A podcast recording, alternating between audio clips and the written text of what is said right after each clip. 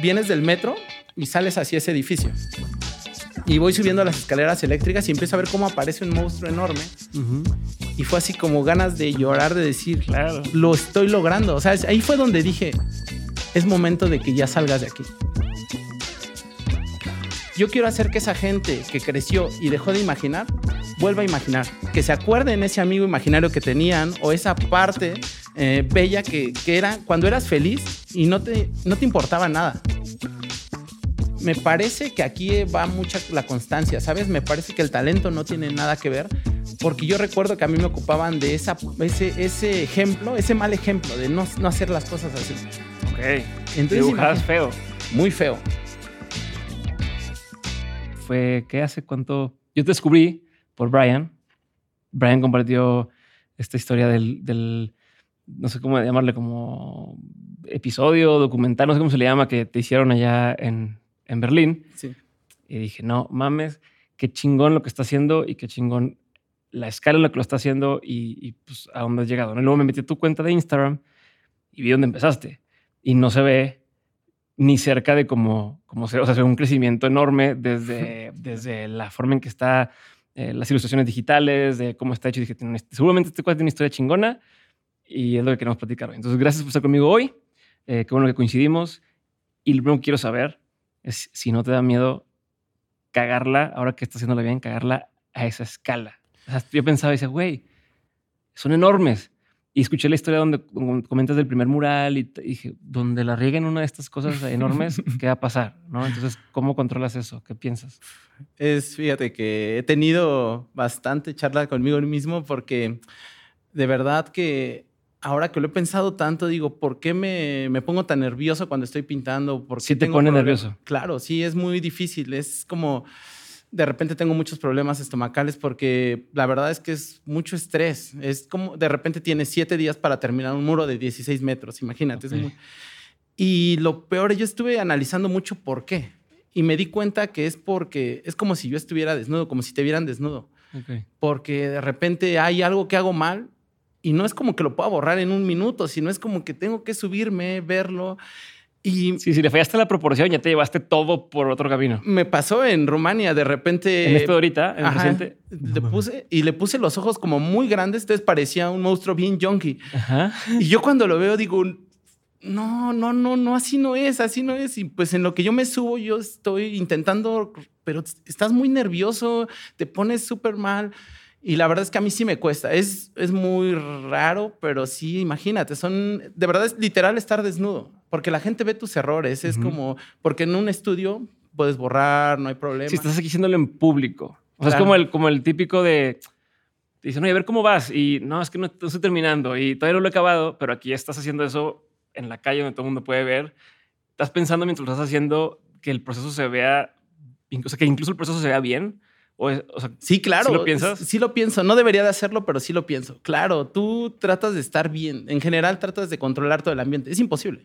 ok. Simplemente es imp- imposible, pero algo, algo muy padre es que también te vas humanizando más. O sea, como que lo vas viendo y dices, bueno, voy a dejar un poquito fluir. Cada vez vas dejando un poquito más y decir, bueno, no importa. O sea, los errores son parte de tu vida.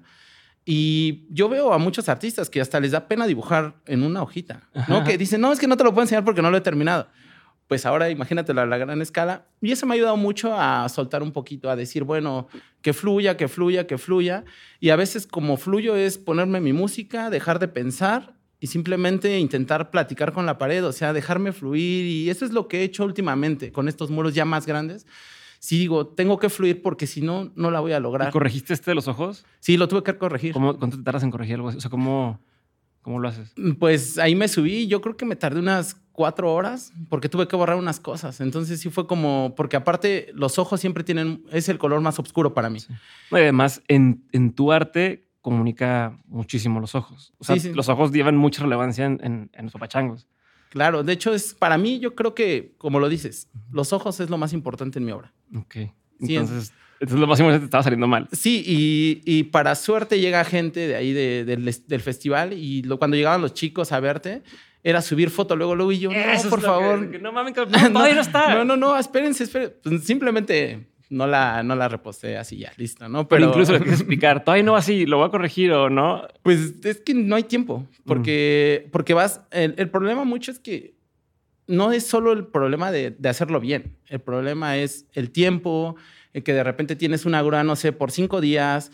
Entonces, el clima, que, no, que nosotros decimos, no, el, me ha pasado, o sea, de repente dices, bueno, yo creo que lo logro en seis días, perfecto. Empiezas a avanzar bien y de repente el clima es, se vuelve un caos. Okay. Y entonces me tocó eso en España. De repente vi que se venía así una nube Reynosa, en, ¿o cuál? en Reynosa.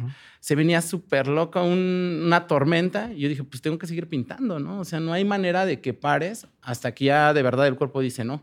Y se pinta, digo, no es, es un detalle medio menso, pero se pinta hasta el momento en que empieza a llover. O si no se ha secado cuando empieza a llover, Ah, sí, tienes que más o menos calcular cuánto tiempo dura, porque si, si, si empieza a llover, lo que hace es que te descorre la pintura. Ajá. Entonces tendrías que, yo calculo unos 10 minutos antes, más o menos. Se que, saca rápido. ¿Es acrílico? ¿Qué pintura es? Sí, siempre utilizo acrílico. Entonces, okay. tengo que ver, dependiendo también de la textura que tengo, porque hay una que le ayuda, si llega a llover, dices, ah, se ve bonito. Ya. Entonces, tienes que estar como en, tienes que estar súper alerta de todo siempre.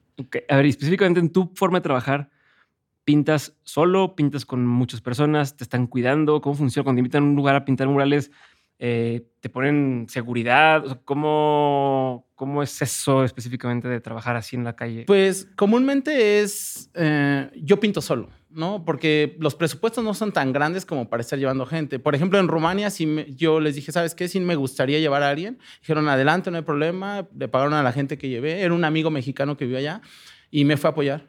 ¿David o quién fue? David, no. sí, David. Entonces fue súper bueno porque fue una gran ayuda para mí, ¿sabes? Te aligera, ya por lo menos. Tienes un cotorrear. Y por lo menos, ¿sabes qué pasa? Que ya tenía fuerza, por lo menos, para salir a cenar con, con la gente del festival, ¿no? Porque mm. después de trabajar tanto es es súper agotador tanto mentalmente como físicamente. Entonces como que eso me aligeró mucho. También él ya fue y grabó los videos, ¿sabes? Entonces como que yo ya no estoy poniendo ahí la cámara, sino ya llega alguien más. Entonces comúnmente mi proceso es solo, uh -huh. pero cuando puedo y cuando hay el presupuesto me llevo a gente. Pero por ejemplo, ahí estás en, este, en el marco de este festival, estás pintando, hay un operario en la grúa, o, o sea, no, no, no, ahí ya tienes que aprender a tú a operar la grúa. O sea, te, tú esperan sí, claro, que tú claro. la operes. Sí, sí, sí, claro. O sea, ah. llegas y, y, son grúas bien diferentes. Que eso pasa de repente. Digo, dicen, ¿sabes manejar esa grúa? Y yo, eh, sí, más o menos. O sea, casi, casi espero no apretar el botón que te saca eh, catapultado, ¿no? Ok, tienes que operar tú. O sea, tú solo tienes que moverla, sí, claro. treparte. Bueno, está trepado, moverte, acomodarle. Si algo pasa, estás solo. Sí, claro. Si te caes, no, vale no te debes de caer. Pues no, sí, por eso, sí, pero pues no hay, no lo cuentas. No hay, no llevas a alguien, o, sea, o por ejemplo, no ponen, no, cuando, especialmente los son pagados, ¿no? De, no te ponen alguien de seguridad ahí que digas, bueno, que esté checando que no pase gente o no, no. Tráfico, algo. No, porque ya lo tienen como todo muy bien planeado. O sea, dicen, bueno, aquí va la grúa, no, no pasa nadie, ¿sabes? Como, pero sí siempre hay alguien alerta. O sea, siempre te van a decir como, si necesitas algo, avísame. Okay. Eh, pasó en España que me quedé dos veces arriba en la grúa. Se atoró. Se atoró. Okay. Fíjate que fue bien extraño porque le acaban de poner gasolina uh -huh. y nunca nos dimos cuenta que algo estaba pasando así raro. Yo como que empecé a sentir como cuando, sí, cuando prendes la grúa como que se hace el... Ajá. Y yo dije, esto está muy raro, pero me subí y ya de repente ya no bajé. No, y era man. como, y entonces le hablo a la chica y la chica andaba en otro, en otro poblado y me dice, oye, ¿sabes qué? Llego en dos, tres horas y yo hasta arriba. Dos, tres horas ahí parando, valiendo que Pues sí, intentando. Sí, sin poder avanzar. Claro, no puedes avanzar y la otra. Y fue como bien. Entonces lo que hice fue, pues, a, a aventarle eh, y intentar bajar y fui bajando poco a poco. Me tardé como media hora en bajar, pero bajé. No mames. Y nos dimos cuenta, o sea, después como que dijimos, es muy raro que, pues, dos veces después de haberle echado gasolina otra vez, porque me pasó al otro día después. Uh -huh. Como que es muy raro, ¿no? Algo se está cayendo la gasolina y tal. Y lo que se dieron cuenta es que les estaban robando la gasolina. ¿Cómo? Sí, o sea, les estaba. Hay gente que pasaba en la noche y le. O sea, la dejaban la grúa ahí. Ajá, pues porque ahí se queda. Lo... Ajá, mm. y como no esa grúa específico no tenía llave, yeah. pues se robaba. Entonces, pero el problema fue mío. Y eso ayudó a que yo terminara el proceso. Ahí, la verdad, yo no quería terminar. Era mediodía, yo todavía tenía que trabajar, pues, como yo lo veo, seis horas más, siete horas más. En el momento que se me apagó la segunda vez la grúa, dije, esto es una señal, lo termino aquí.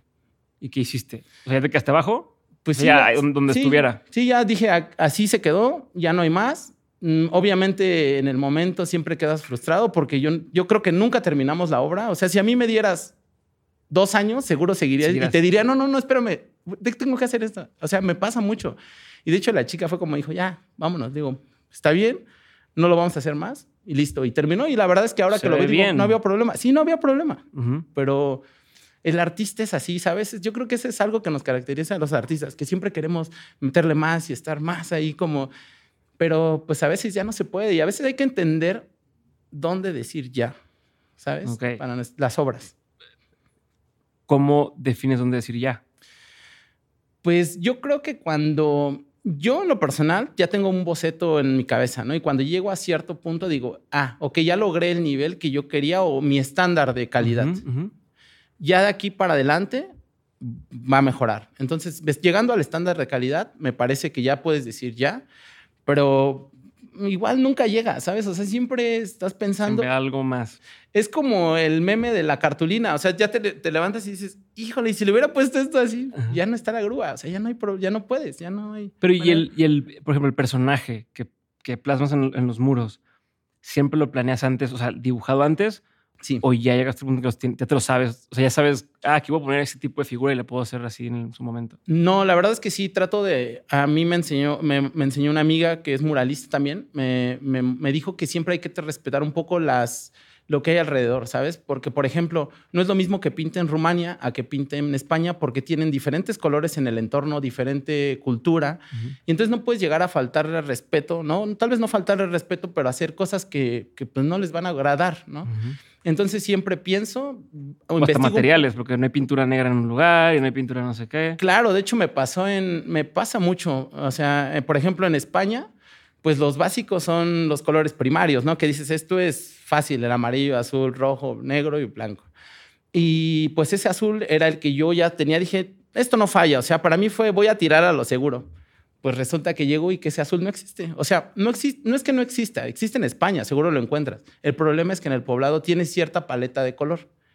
Y entonces no lo venden porque dicen, ¿para qué voy a Si vender nadie un- me va a comprar si nadie aquí? lo va a comprar? Y realmente, no sé si hasta hay a veces reglas de, de qué es lo que puedes pintar o qué colores puedes pintar, porque son, son pueblos muy bonitos que si le metes un rosa van a decir, "Ay, Sí. estás mal, estás mal.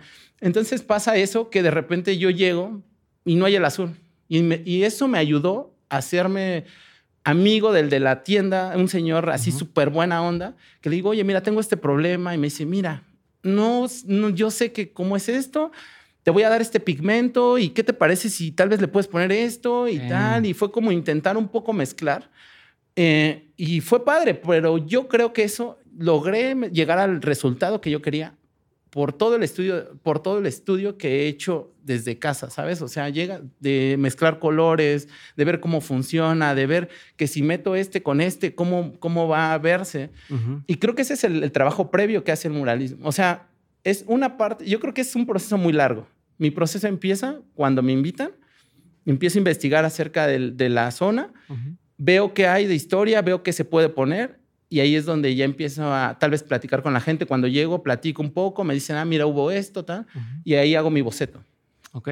Entonces, Ahí. Ahí hago mi boceto, sí. Ok. O sea, no es de, ah, bueno, voy a ir en seis meses y desde ahorita hago un boceto y ya tengo más claro. Depende, cuando son festivales como el de Rumania, sí, ese ya me habían dado el tema antes Ok. de tiempo. Te, una, te preaprueban, por así decirlo. Sí, algo, claro. ¿no? Sí, sí, sí. De hecho, por eso te invitan, porque les gusta lo que vas a plasmar. Mm, ok. Y, pero, pero digamos, ahí en España no. En España sí fue como, voy a ver qué hay. Mm, No encontré mucha historia. Dije, bueno, pues vamos a ver directamente a hablar con la gente. Y me encontré de que era una, pues hubo de las primeras fábricas de vidrio ahí. Ujú. Entonces dije, bueno, pues vamos a pintar algo de vidrio. Me aventé, era la primera vez. Yo ya más o menos había escuchado que, era, que iba a pintar algo de vidrio. Y cuando le platico a mi chica y a, y a mi roomie, que es Caro Pepe, que es muralista también, digo, es que voy a pintar vidrio. Y me dice, ¿has pintado vidrio aunque sea en un papel? Digo, no, pero lo voy a hacer. Y me dice, no, es que te estás loco. ¿Cómo lo vas a hacer si es una textura muy difícil? Sí. No lo deberías de hacer. Tal, y yo dije, pues ah, ya, no pasa nada. Nada más son 16 metros que Y van a ver no pasa Ajá. nada. Y, y lo hice, o sea, lo hice. ¿No lo sí- practicaste antes? No, ¿No? no, no, no, o sea, es que eso no pude practicarlo. Entonces hay cosas que, pero hay cosas previas que ya había hecho más o menos. Y ahí es donde ya dices, ah, bueno, creo que esta habilidad, como que ya aprendí medio tantito a caminar por aquí, pues creo que si después me ponen un poquito a correr, podría correr un poquito o Ya. empezar a trotar, ¿no? ¿Cómo, ¿Cómo ves el avance que vas haciendo en una pared? Porque, o sea, te haces para atrás, pero ¿qué, qué tan atrás te puedes hacer para poder apreciar si estás haciendo lo que quieres hacer? ¿Cómo, o sea, ¿Cómo vas sobre el proceso o sobre la marcha revisando tu trabajo?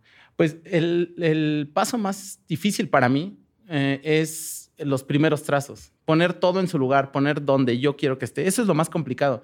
Entonces lo que yo descubrí o como yo hago es, con la grúa me hago hacia atrás lo más que pueda, pongo una extensión así enorme de, pues no sé, de las para pintar le pongo un, un rodillo o un pincel y entonces estoy pintando, digamos, a una distancia de 3, 4 metros y es como si agarraras un lápiz grande Ya, y marcas así un y marcas de- así enorme y haces, tratas de hacer círculos y entonces como que eso me da la libertad de, de pensar que estoy como en un cuaderno. Ok.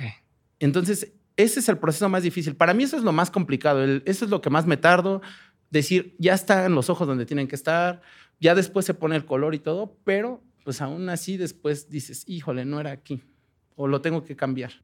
Y digo, no quería empezar por, por este lado, pero ya que estamos en estos, no, te preocupa, o sea, a ver, el- el- los diseños, las ilustraciones que hacías antes eh, y los personajes que hacías antes son muy distintos a lo que, a lo que has hecho hoy, ¿no? Incluso pod- se podría decir que hoy tienes un estilo y que antes se veía como ejercicios que ibas poniendo, iban cambiando según lo que, lo- incluso la NBA, hay algo, pero no se ve, o sea, todavía no puedes decir, esto lo reconocería que es de él si lo veo en cualquier lugar del mundo, ¿no? Sí, sí. Y hoy llegaste a este punto en el que ya hay, hay- hay- o sea, dices, ah, eso es de papachangos, ¿no? O sea, es- Sí, sí. es- esto es un papachango, del señor papachango, es, es lo que es. Y hacer esto a cierto punto te ha llevado a donde estás, ¿no? Te ha llevado a que te inviten a más lugares, tal.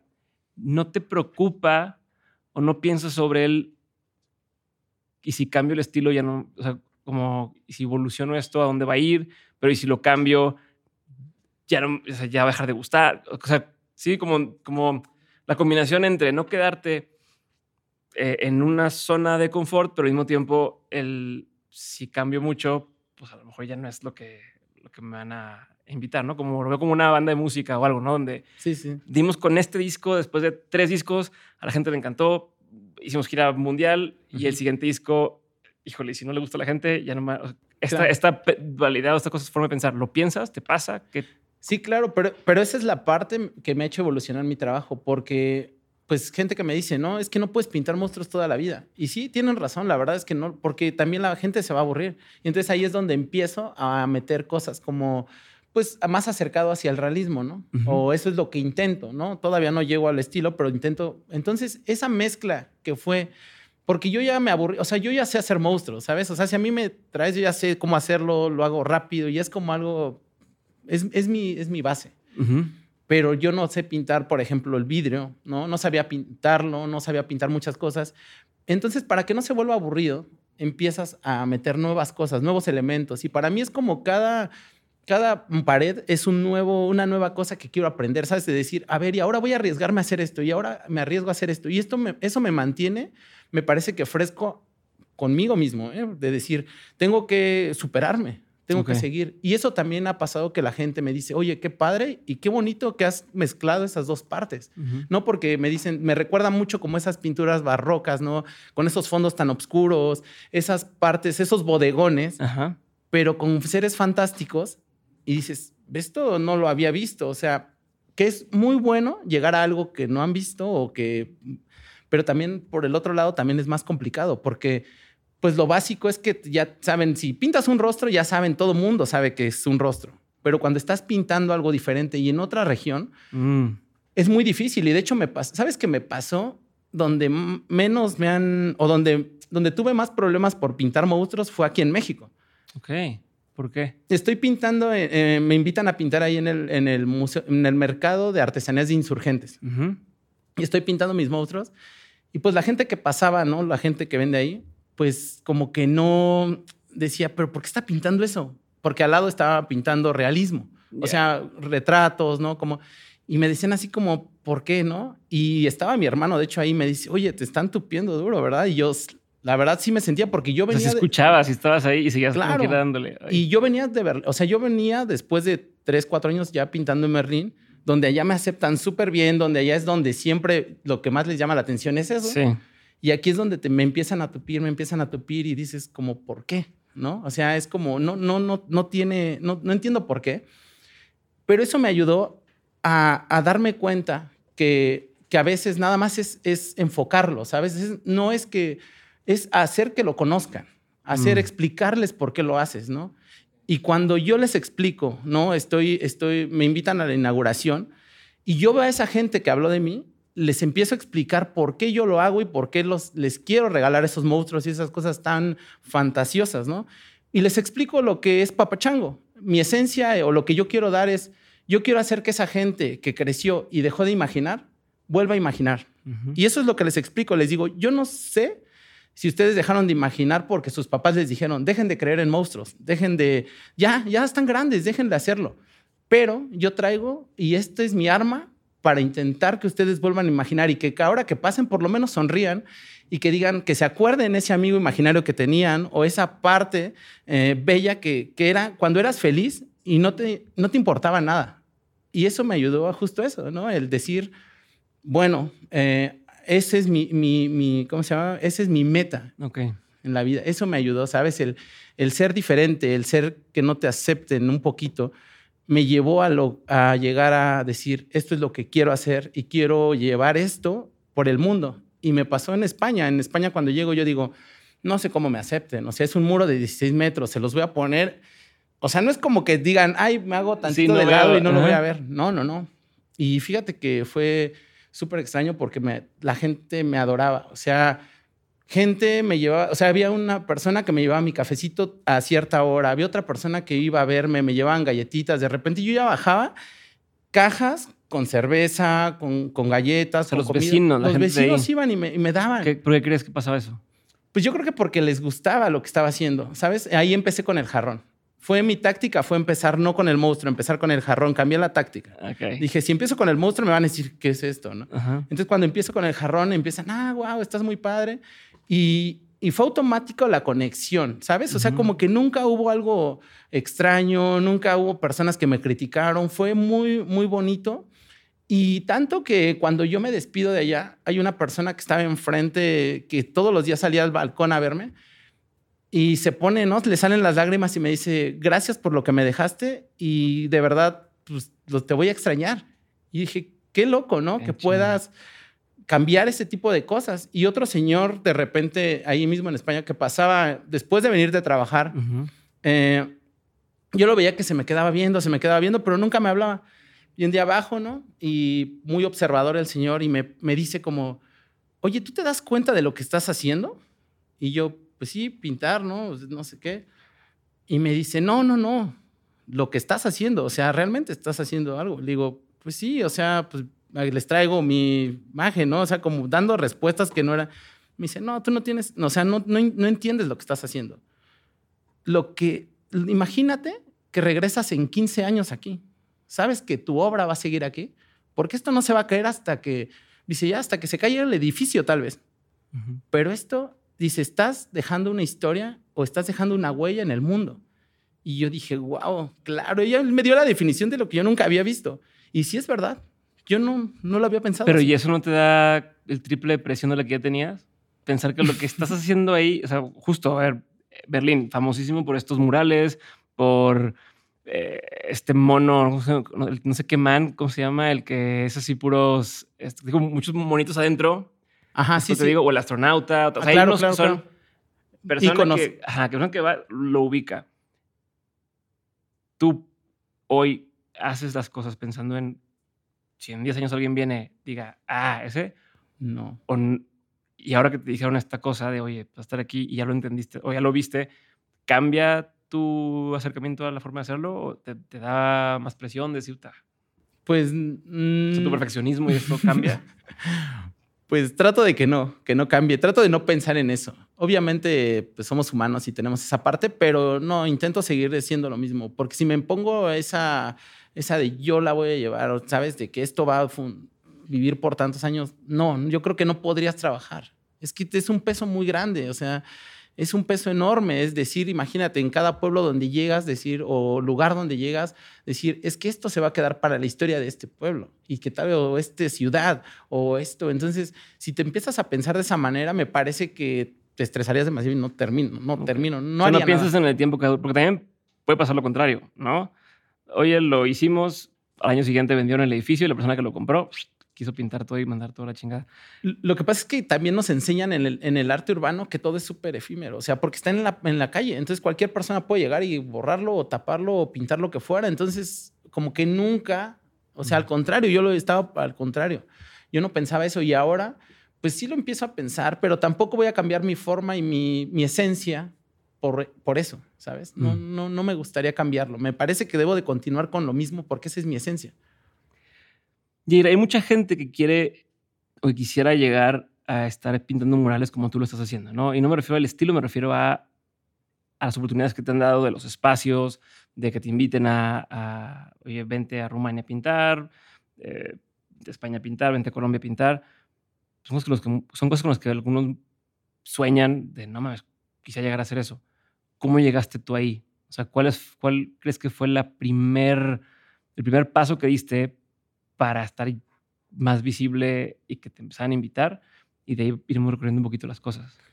Pues es raro, pero yo no- nunca fue mi sueño hacer eso. De hecho, yo empiezo a pintar murales porque cuando llego a Berlín me impacta. O sea, me impacta ver cuánta cultura había, ¿no? Como dice el astronauta. Ya era ilustrador. Yo estudié, diseño en la- gráfico. estudié diseño gráfico y mi, última, en la UAM Xochimilco, eh, tienen una parte que es eh, medios audiovisuales, ilustración o editorial. Y la verdad, yo me fui a ilustración por flojo, porque era lo más fácil de pasar. Si no, no hubiera, o sea, la verdad. Pero dije, bueno, ya estoy aquí, empiezo a dibujar. Y de hecho es algo que, que ahora lo estuve pensando y digo, mm, me parece que aquí va mucha la constancia, ¿sabes? Me parece que el talento no tiene nada que ver, porque yo recuerdo que a mí me ocupaban de esa, ese, ese ejemplo, ese mal ejemplo de no, no hacer las cosas así. Ok. Entonces, feo. muy feo. Muy feo y me siguen, mis amigos que me conocen me hacen burla de eso y yo digo, ya, por favor, no lo digan. Son-. No, ya, yo no es eso. De verdad, y me pasa, me pasa de que yo dibujaba horrible. O sea, si lo ves, espero que nunca salgan así, eh, nunca me haga tan famoso para que salgan estas imágenes, Ajá. pero horrible. Ok. Y todavía en la universidad, o sea, de hecho la decisión la tomo porque me invitan una semana antes de tomar la decisión, me invitan a una exposición y me dicen hay que intervenir un aerosol y dije, bueno, si me sale más o menos, me voy a ilustración. Ok. Lo hice En la universidad. en la universidad. ajá. Y ya así lo hice. Y la verdad yo te puedo decir que era yo creo que de los menos talentosos de la universidad. O sea, había gente que yo decía, es que estos son unos rudos, que yo decía, wow, los admiraba. Pero eso es algo que yo, por ejemplo, ahora en la conferencia en Colombia, es algo que les recalco mucho, que no se confíen si tienen el talento, porque esas personas que tenían el talento, desafortunadamente, se cegaron y dejaron de practicar, dejaron de hacer lo que podrían haber sido y se quedaron, ¿no? Y ahí, de verdad, yo ahora de mi generación puedo decir que, pues de los que se, se siguen trabajando de ilustradores pueden ser dos o tres, Ok. ¿no? Entonces, me parece y me siento afortunado de decir, esto que he construido es por mi trabajo, porque, porque he, he- he trabajado mucho, ¿sabes? Es mucho, no es nada más como topártelo en la esquina y decir ahora, ya. entonces ahí es como, como empiezo, ¿no? Ahí empiezo a, después de no dibujar nada, llego a Berlín, me impacto y digo, le, le cuento a una amiga, bueno, de hecho no era mi amiga, cuando yo llego, eh, nos, yo la seguía en Instagram, ella también, ¿no? Era una amiga de Instagram. Y le digo, oye, ¿qué crees? Me acabo de, acabo de llegar a Berlín, eh, me gustaría, me gustaría, no conozco a Era nadie. esta chica argentina. Sí, se llama Caro Pepe. Eh, y le digo, no conozco a nadie. Este, me dice, no te preocupes, vente a mi estudio, que bien chistoso porque su estudio estaba en el que ahora es nuestro estudio, pero era un estudio muy pequeño. De hecho, así llego y pues yo como, de verdad, era como, le digo, hola, ¿cómo estás? Y súper tal. Me dio un café que sabía malísimo, pero me lo aguanté, ahora lo platicamos de anécdota, me lo tuve que aguantar porque yo, es mi única esperanza de tener una amiga aquí, ¿no? Ajá, ajá, y me la aguanté. Y después ya yo iba de, de, de groupie a verla pintar en los festivales. Ella ya, ya es más como más, más- era más conocida en ese tiempo, ¿no? Es, bueno, es más conocida. Y, y yo voy y me empieza a encantar y empiezo a ver como, ah, wow, cómo lo hacen, ¿sabes? Ujú. Y yo dije, yo no pensé pintar porque por la comunicación nada de eso, sino yo siempre dije, esto seguro es una gran publicidad, o sea, no es lo mismo ver una ilustración en digital a verlo en grande. Nunca, vi- nunca, nunca había pensado el impacto que podría tener un mural. Ok. Entonces, cuando termino. Sí, porque tú querías meterte más el tema de, de, de ilustración y publicidad y cosas por ese lado, ¿no? Según Ujú. entendí. De hecho- Antes, en la carrera y todo esto. Sí, de hecho, yo quería eh, estudiar después algo más enfocado hacia el. Hacia el ahorita, ahorita se me vino un recuerdo. Este, yo quería estudiar más eh, publicidad. Ujú. Y un amigo, un buen amigo, me, dijo, me decía: Es que no, tú debes de aprender a dibujar. Porque, porque. Y yo le dije una vez: Es que no, yo nunca lo voy a ocupar. Y ahora- pero ahorita me acaba de llegar el recuerdo de eso que me decía y seguro ahorita de estar diciendo, te lo dije y hubiera sido, lo hubieras hecho antes, ¿no? Ujú. Pero bueno, pasa eso. Y, y ya cuando termino, al final, Caro me empieza, me empieza un poco a No, invitar a ver, a un los paso lugares. para atrás, un paso para atrás. ¿Terminas de estudiar? Ujú. ¿Cuánto tiempo pasó de que terminaste de estudiar que fuiste esta vez a, a, a Berlín? Ah, ok, ok. Eh, lo que pasa es que porque yo... esta fue la- ¿Estás hablándome de la primera vez que fuiste o estás hablándome de cuando te fuiste ya a vivir? No, ya cuando me fui a vivir. No, entonces... Ah, ah, mira, atrás. regresa tantito. Entonces, estabas estudiando, eh, te graduaste, bueno, tú fuiste a Argentina becado, eh, Sí. estuviste ahí una temporada, regresas. Sí, eso, eso, está, eso está bueno porque yo realmente llego, pues, sin quererlo a Argentina, ¿no? O sea, sin quererlo me refiero a que mis amigos quieren, van a viajar, los, los aceptan, pero no les dan la beca. Entonces ellos dicen, bueno, lo posponemos para ir al siguiente año. Y ellos cuando ya, cuando ya me dicen, oye, ¿por qué no lo haces? Y ellos me ayudaron literal a hacer todos mis papeles. Yo no sabía dónde era Mendoza, no sabía ni qué era. Y llegué a Mendoza. O sea, llegué a Mendoza becado afortunadamente, no porque económicamente yo no, o sea, mi familia no tenía para pagar. O sea, de hecho me pagaron la mitad del vuelo y aún así mi papá tuvo que hacer mucho sacrificio para, para pagar, no sé, seis mil pesos, que dices, wow, no es tanto, o sea, si lo piensas ahora, pero era, era la verdad. Llego allá y, y allá es donde conozco a, a mi chica. ¿Te Mi fuiste chica- a un programa? Sí, fuiste- eh, no, en la Universidad de Ah. Uncuyo y digamos que hice el, el intercambio. Ok. Y allá es donde eso eh, me parece que ahí fue el prim- la primera parte que tuve como el acercamiento al arte, al arte, porque ahí era la universidad, eh, era la Facultad de Artes y Diseño. ok. Entonces como que tuvimos un poco de materias, poquito, ¿no? O sea, como una embarradita del arte. Fue la primera vez que tuve como eso. Pues me encanta, ¿no? Estoy ahí, viajo mucho y ahí es donde me parece, creo que es lo más importante, viajar, porque ahí es donde me abre la cabeza de decir, ay, eh, yo conocí esto, yo pensé que esto era el mundo y no, el mundo es muy grande y ahí es cuando me impacto y digo, pues sí está súper padre, ¿qué puedo hacer? ¿Cómo puedo seguir viajando? ¿no? Tengo la fortuna de conocer a mi chica, mi chica es alemana, se llama Devita, Ujú. y, y pues ella... ¿Ella hace murales? ella hace murales también. No, ella, hacía- ella hacía murales, o sea, cuando la conociste. No, no, no, no, no, ella no hacía murales Ella pintó el tuyo en, o sea, Ajá, en el ella- rostro. Ella me hace el rostro ahí en, en- en mi estudio. Pero no, no, no pintábamos murales, pero la eh, de, de ahí viajamos a, San, perdón, Valparaíso, Ujú. que quedaba muy cerca. Y es el primer lugar donde veo que la ciudad está transformada en murales y digo, wow, me empieza a impactar un poquito y digo, ay, esto está muy padre, ¿no? Algún día me gustaría, pero no, no- fue como que estuvo ahí, dije, qué bonito, pero no me impactó, porque al final, la verdad es que... Estabas encandilado con tu novia. No, pues no, fíjate que eso es algo bien extraño porque aún así, aunque yo ya estaba fuer- afuera, yo nunca me la creí, o sea, porque la economía era tan, tan mala, o la, nuestra economía familiar era tan mala en ese momento, que yo realmente me despido de mi chica y yo le digo, bueno, no, la verdad aquí se acabó, o sea, no hay manera de que nos volvamos a ver porque yo no sé hasta cuándo pueda juntar dinero, si es, ¿sabes? Como que yo sentía que me había ganado un premio de lotería y ya, o sea, Sí, era que un se- sueño que, ibas a despertar. Y, y ya. ya. Ajá, yo así lo tomé, ¿sabes? Y de repente mi chica me dice, oye, ¿sabes qué? Que el siguiente medio año me voy a México, te voy a ver. Bueno, pues bueno, y, aquí empezó a hacer cosas con el Instituto Alemán. Eh, te- tu- todavía seguíamos estudiando, entonces pues ella se tuvo que ir a terminar su carrera, yo también terminé. Y bueno, pasan muchas, muchas situaciones, ¿no? Que después de un tiempo, eh, la, la razón por la cual yo llego a, a Alemania o a Berlín es, bueno, viajo, fallece mi papá y justo fallece y yo ya tenía planeado mi viaje, ¿no? O sea, fue como, pero me dijo, mamá, ¿sabes qué? Es que eh, este es el camino, este es el momento, este era tu camino, esto- has luchado tanto, vete. Mm. Y cuando llego a Berlín, ¿Cuántos días después te ibas a ir de que te falleció tu papá? me fui como 20 días después, ¿sabes? O sea, yo lo obviamente lo quería cancelar, ¿no? Pero ahí creo que fue la señal de decir, llegué y fue algo que me despejó, el arte, lo que vi, ¿sabes? Todo lo que conocí me empezó a despejar y fue algo como un poco soltar, Ujú. un poco soltar y el arte fue un poco ese escape. Llego a Berlín, me enamoro del street art, del muralismo, de la cultura, ¿no? La cultura es hermosa.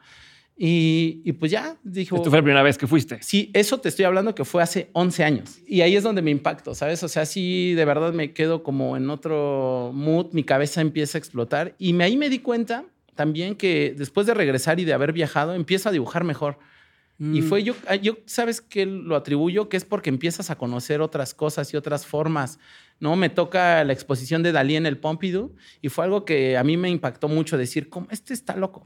O sea, este, ¿cómo lograba hacer esto? Y era intentar replicar algo que él hacía, ¿no? O Decir, sea, para sacar cosas chidas tienes que meter cosas chidas al, al sistema. en la o sea, Sí. es una de esas formas. para mí es lo- ese es el, el- si algo, algo yo puedo decirle a la gente o no, o darle ese tip, es que viajen. Y más que viajen solos, ¿sabes? Porque viajar solo te empieza a abrir la, Sí. la onda de tienes que sobrevivir. Y ese, esa sobre, cómo, ese es cómo sobrevivir te trae muchos amigos, te trae muchas conexiones y te trae crecer como persona. A, a ver, pero me pasó para atrás. Entonces, ¿ya te has graduado ahí? ¿Cuando fuiste la primera vez? Mm, sí, recién me, me graduó. Ok. Te recién te graduaste y dijiste, voy allá porque voy a visitar a esta niña. Sí, sí, sí, claro. Sí, sí, sí. Fue. Ok. Y ya me regreso, no termino, ah, tenía que hacer mi servicio social, Ok. como hacer ¿Cuánto todo. tiempo estuviste la primera vez? Mm, Un mes, me parece, dos, tres semanas más o menos, no, no recuerdo muy bien. Regreso y empiezo pues a trabajar, empiezo a hacer cositas, ¿sabes? Como un poquito de todo ahí, pero pues sabes que es muy difícil empezar, ¿no? Ujú. Y, ah, bueno, pero para eso, algo que sí es bien importante en mi carrera y creo que eso fue lo que marcó, cuando yo viajo, eh, eh, mi, mi, ¿cómo se llama? Mi proyecto terminal, digamos como una tesis en, en la UAM, tienes un año para hacerlo. Entonces te dan un proyecto terminal, te dicen, oye, eh, ¿tú qué quieres hacer? Y yo decido hacer ilustración para bandas, porque tenía muchos amigos que eran pues, rockeros y tal. Y yo dije, ah, pues voy a hacerles ilustraciones, fácil, mis amigos no me la van a rechazar, está chido. Y, y, pues sí, pero cuando viajo a Argentina, me doy cuenta que el mundo es muy grande y que puedes llegar a muchos lados. Y decido no dejarlo ahí. Decido, pues en ese tiempo, mi banda preferida era los Caligaris, eh, que, que, bueno, en ese tiempo no había mucho, no, no lo conocían mucho aquí en México. Viajo a Argentina y en un viaje de, de, de hecho, me fui con los de comunicación, fueron, fuimos a Buenos Aires de regreso, yo veo un, no me recuerdo si era, yo creo que Facebook, algo así, veo que van a estar en su provincia. Y yo digo, pues es el momento. Pero, comet- o sea, es una tontería que digo, no puede ser por qué lo hice. Les, les digo, oye, ¿me puedes dejar en una provincia que se llamaba San Luis?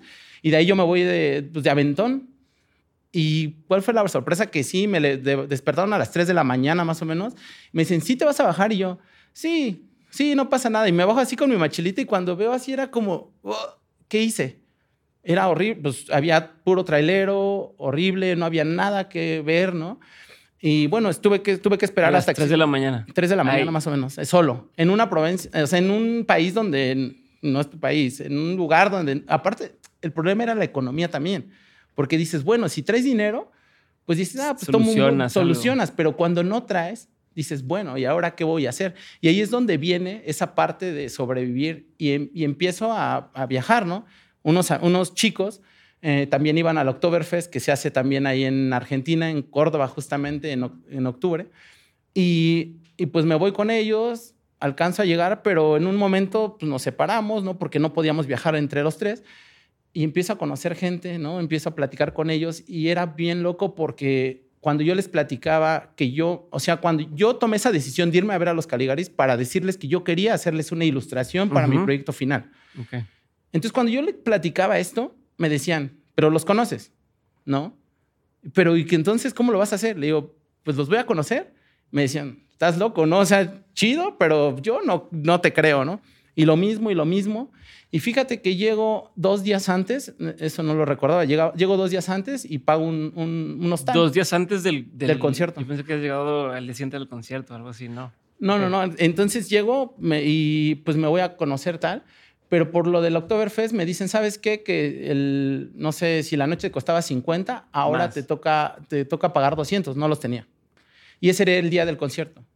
Entonces yo dije, estuve planeando Eh, para eso un día antes había ido a una exposición con, un, con un- en una exposición de artistas, me hice amigo de uno, él me fue a recoger y me dijo, oye, pues si quieres te puedes quedar a mi- en mi casa, pero era como, digamos, del norte al sur y le digo, "Mm, no, no, te lo agradezco mucho, pero yo tengo que ir al concierto, o sea, ese es mi foco. Y es bien raro porque, eh, cuan- fíjate que yo creo que cuando lo cuento, no sé si me creen, pero de repente él me ayuda pues unas cinco horas caminando, buscando si puedo encontrar un hospedaje. No lo encuentro y de repente me siento en un lugar de empanadas y agarro y pido tres empanadas, ¿no? Y está una señora y me dice así como, voltea de repente cuando escucha que pido tres empanadas pues, con mi acento, ¿no? Y dice, ¿de dónde eres? Digo, de México. Y me dice, ¿en serio? Digo, sí, claro. Eh, me dice, ah, yo viví en, en Cancún. Estuve un tiempo viviendo en Cancún, como cuatro años, y tengo poco que regresé y tal. Y, y me dice, ¿y qué haces aquí? Cuento la misma historia que tal, de, ¿no? O sea, ya la, ya la había contado no sé cuántas veces. Y me dice, oye, pues si quieres te puedes quedar en mi casa. Y yo dije, bueno, no hay más, ¿no? Y le digo, ¿en serio? Me dice, sí, nada más co- acomplétame para este Fernet que me falta porque tengo una reunión con mis amigas. Dije, bueno, pues no hay de más, ¿sabes? Y, y lo hice, me fui para... Ella vivía muy cerquita. Ahí logro quedarme, o sea, conseguir hospedaje. Ajá, ajá. Eh, que, y ya después de ahí, pues me voy eh, al concierto, era caminar un poquito, no sé, unos media hora. Llego y empieza a llegar los de la banda. Les empiezo a contar la historia, les digo, oye, es que quiero... ¿Cómo llegaste con ellos? Lo que, pues al lugar, o sea... O sea, pero llegan y era un, era un bar, era un... Sí, lo que, lo que te contaba es que ellos no, son- no, eran, no eran famosos Ah, en ese ya. tiempo. Ok, Entonces ellos tocaron como en un antrito, sí. en un antrito donde ellos cargaban sus cosas. o Sí, sea. ya. O sea, tenías forma de acceder a ellos. Sí, pues, claro, fácil. claro. Ujú. Sí, no, ellos ya entraban pues, igual que entraba cualquier... Ya, ya, ok. Entonces era como, no había problema. Y empiezan a pasar todos, les cuento eso, y como que estos han de haber dicho, está loco, ¿no? O Sí. sea, está loquito, no, no creo. Y, y llega el último, este Raúl Sencillez, que es el baterista. Y le cuento como, oye, mira, hice esto, tal. Pues me dice, ah, espérame tantito, pues traía su bombo, ¿no? No recuerdo qué traía para, para meter. Me dice, espérame tantito. Dije, "Ay, bueno, Ya ya me mandó. compré una cerveza con lo poco que tenía. Dije, me voy a tomar una cervecita, espero. Y en eso veo a lo lejos que me hace como, hey, hey. Y yo dije, ¿me hablan a mí? Y así Ujú. voy. Y me dice, pásate, le dice al chico, déjalo pasar. Y él me dice, vas a vivir la experiencia que nunca vas a vivir en otro lado. Y me pasan con, al backstage, así como... golpean, ah, casi, casi, ¿no? No, no, no. Llego y los chicos estaban tomando, pues, ¿sabes? Y me Ujú. dicen, no, mira, ¿qué, qué te gusta tomar? Y yo les digo, no, pues lo que sea, ¿no? Ahí no te pones a exigir. Y Sí, me dicen, sí, no, sí. nosotros tomamos Fernet, mira, te voy a servir. Y me, me acuerdo que me sirvieron un vaso de un litro Ujú. que es súper potente, ¿no? Y ya él dice, él es muy animado y siempre dice, oye, puedes, este, pues, este chico les quiere decir algo y me junta a todos y A ver, dale. Ah, dale, explícales. dale, explícales lo que quieres hacer. Entonces yo así platicando, es que quiero, me gustaría hacer una ilustración porque miren, mi carrera terminar, y Ujú. cuento todo. Termino y se me quedan viendo así como, y me dice, ¿y no era más fácil escribirnos? Ajá. Eh, ¿No? Como que, y yo solamente se me ocurre decirles, es que lo quise hacer un poquito más formal. Y me dicen, nah, vente, claro, por supuesto. Y pues ya me puse, o sea, la fiestota. Yo recuerdo que, de por, o sea, yo recuerdo que, que al final terminé. Lo que yo alcanzo a recordar, así de... Sí, lo que alcanzo a recordar es que terminé, o sea, me enseñaron a bailar de este, ay, ¿cómo se llama? Cuartetazo, ¿no? Estaba con la banda realmente, porque ellos ahí eran unas personas cualquiera, o sea, se podían bajar y estaban, me enseñaron a bailar cuartetazo, me pasaron a bailar al escenario con una muñequita que tienen, que es, Ajá. Y, o sea, muy padre la experiencia, algo que de verdad nunca voy a olvidar, y termino a las 7, 8 de la mañana y regreso a la casa de la señora. ¿No? Súper padre, y, lo- o sea, pero ahí es donde, donde dije, wow, se puede lograr todo todo. Entonces, pues ya, o sea, lo logré. ¿Ilustración la hiciste ya después? ¿no? Sí, sí la hice. Ya, ya para que ya no me... No, no, no, claro, no, claro, por supuesto la hice. Es algo que no tenías que pedirles ni siquiera permiso para hacer una ilustración. O sea, digo, si te hablamos del chile, si el chile, si el chile, la maestra es como que te va a decir, mándame una carta firmada por las, las ilustraciones que hiciste, ¿no? Claro, claro. Pero, pero era algo personal, me parece. Claro. ¿Sabes? Era Era como... la excusa perfecta. Y era también el, el que, pues sí, yo te puedo hacer una ilustración a ti, pero si nunca la ves, pues no sé si está bien o mal. Ajá. Y, y también así me pasa con la otra banda. ¿Seguiste en contacto con ellos después? Sí, bueno, ya muy poco, la verdad. O sea, como que ellos empiezan a, a levantar demasiado. Y tengo todavía contacto con Raúl Sencillez, que es con el que tengo, pero pues yo también me fui a viajar a otro Claro. lado. Ya no, ya, no, ya no coincidimos mucho. Pero me pasó lo mismo con Doctor Crápula. Doctor Crápula es una banda, digamos, la podría compa- comparar como Café Tacuba en, en Colombia. Ok. O sea, es un ícono que el que le pregunta sabe quién es. A ellos les, los conocí en el Chopo y les escribí. Y me dijeron que sí, y en ese tiempo estaban nominados al Grammy Latino. Y me dijeron que sí, y les hice su ilustración para el Grammy Latino, imagínate. Y ahí, eso es lo que yo cuento y eso es lo que yo siempre invito a la gente, ¿no? En mi conferencia ahora que fui a Colombia. Esa parte es bien importante porque el límite te la estás poniendo tú, ¿no? Hay maneras de llegar, pero esa parte del el bloqueo es tuyo, ¿no? Porque toda la gente puede, o sea, tú tienes acceso ahorita a todo. Y estos chicos, al final, me, es, eh, yo digo que está muy padre que hagan eso, que hagan, que tú busques a gente que, con la que quieras colaborar, que quieras estar. Pero ahora, en lugar de decirles, denle su regalo o denle algo a gente que, no sé, como bandas o gente que realmente tiene para pagarlo, ¿no? Porque esta gente tenía para pagarlo. Al contrario, yo gané mucho porque después me vuelvo amigo y empiezo a trabajar con ellos y bueno, es diferente. Pero ahora lo que yo invito mucho es que colaboren con asociaciones. O sea, le digo, la mejor manera de llegar a, si quieres mostrar tu trabajo y no sabes qué hacer, colabora con una asociación. Busca a alguien, porque ellos también tienen mucha fuerza, ellos sí lo necesitan y esa es una manera de mostrar tu trabajo. Y entonces yo, por ejemplo, ahorita que vine a México, eh, colaboré con el Museo del Ajolote, que es de una amiga que se llama Pamela, y, Pamela, al fin, eh, me recuerdo que hace seis años me invita y tenía unas peceritas y tenía esa idea de hacer el Museo del Ajolote. Ahora que regreso está súper bonito y yo obviamente le dije, claro que voy a estar contigo. Entonces eh, hice una pieza ahí. Y lo importante de esto es que cuando tú mezclas tu trabajo con, con cosas que puedes apoyar, ¿no? Porque no solo es pintar, no solo es llevar, sino también es informar o ayudar a que la gente se acerque a algo tu arte es provocar emociones. Yo, yo como digo, los artistas somos creadores de emociones. Y entonces hay que crear emociones para bien y para mal, ¿no? En este caso, el por qué apoyo al Museo del Ajolote, por qué apoyo a asociaciones, porque ahí quiero que se informen. Quiero que la gente se acerque, que diga por lo menos, ah, mira, hay, mural, hay murales, o hay esto, o hay cervezas de, del ajolote. A ver, vamos a ver qué es. Y por curiosidad lleguen. Y lo aprendan y ya se lo... Claro, porque es, es triste ver, ¿no? Por ejemplo, veo esa problemática, me contaban que desde hace más de 15 años, los primeros que empezaron a, estudiar el ajolote fue en París, en Francia.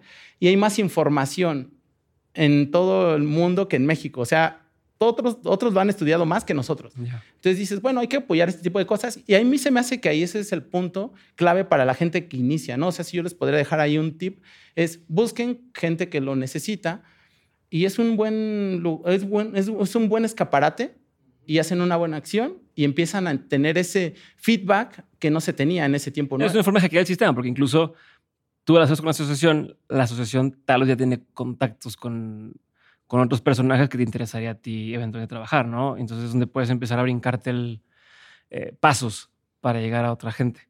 Claro. A ver, si íbamos, o sea, empezaste a contarme sobre la primera vez que fuiste a Argentina, ya me fui a Alemania. O sea, o sea, íbamos a ir a Alemania Pero pasamos primero por Argentina y luego empiezas a decir, pero algo importante es hablar sobre la, la tesis. Bueno, esta... Sí, es, es, importante porque ahí es donde conozco a, a Doctor Crápula, ¿no? Que es lo que te contaba. Y ellos son los primeros que me abren, o sea, los Caligaris lo publicaron, pero como que no le dieron mucha importancia. Pero ellos sí. Ellos sí me dijeron como, ¿sabes? Mira, es importante. Y, gracias a ellos me empieza, yo es la primera vez que suben algo a, las redes y empiezo a gente que me escribe de decir, ah, esto está bien feo, también, ¿no? Y está, está bien padre. Entonces ahí es donde yo empiezo a ver, ah, ok, hay esto.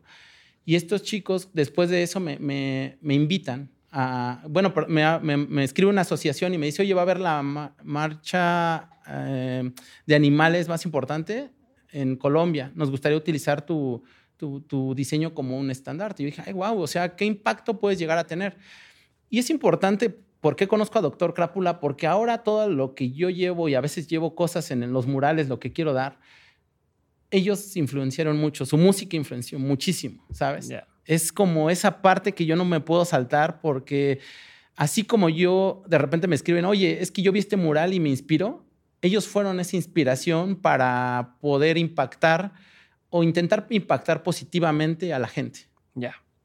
A ver, y entonces, de Argentina regresas, entregas tu trabajo terminal, te gradúas, ¿en qué empiezas a trabajar? Porque estás trabajando antes de irte a, sí. a Berlín, ¿no? Pues trabajé en muchas cosas. O sea, trabajé, por ejemplo, en Walmart de diseñador. eh, pero ahí me di cuenta que era algo que yo no quería hacer. Ok. ¿Sabes? O sea, es algo que dije, yo no... un tra- tuviste un trabajo corporativo. muy corporativo, diseño, sabes, ir de corbatita, ir de... Y dije, no, esto no es mío. O sea, no, Ok. no para nada. No hay. Empiezo a trabajar eso y después yo sigo en, mis, en, mi, en mi locura, ¿no? Ahí como decir, quiero hacer algo y es donde aparece la FILIC. La FILIC es la Feria Internacional del Libro Infantil y Juvenil, Ah, ahora claro. ya desaparecida, Ujú. pero pues, Hiciste yo un cartel. hice un cartel y gano el... No, la- lo intenté dos veces. Mm. Eh, y la, la primera fue a mención honorífica y la segunda gano, gano el, el primer lugar de cartel. Ok. Eso me dan una remuneración económica. No, la verdad es que yo ahora que lo pienso digo, ni fue tanto, o sea, no me Ujú. dieron nada. Pero No, eso cuando me, no tienes mucho, se siente. Pero, pero me, me dijo así, pero yo dije como, ese fue el impulso de decir, ¿sabes qué?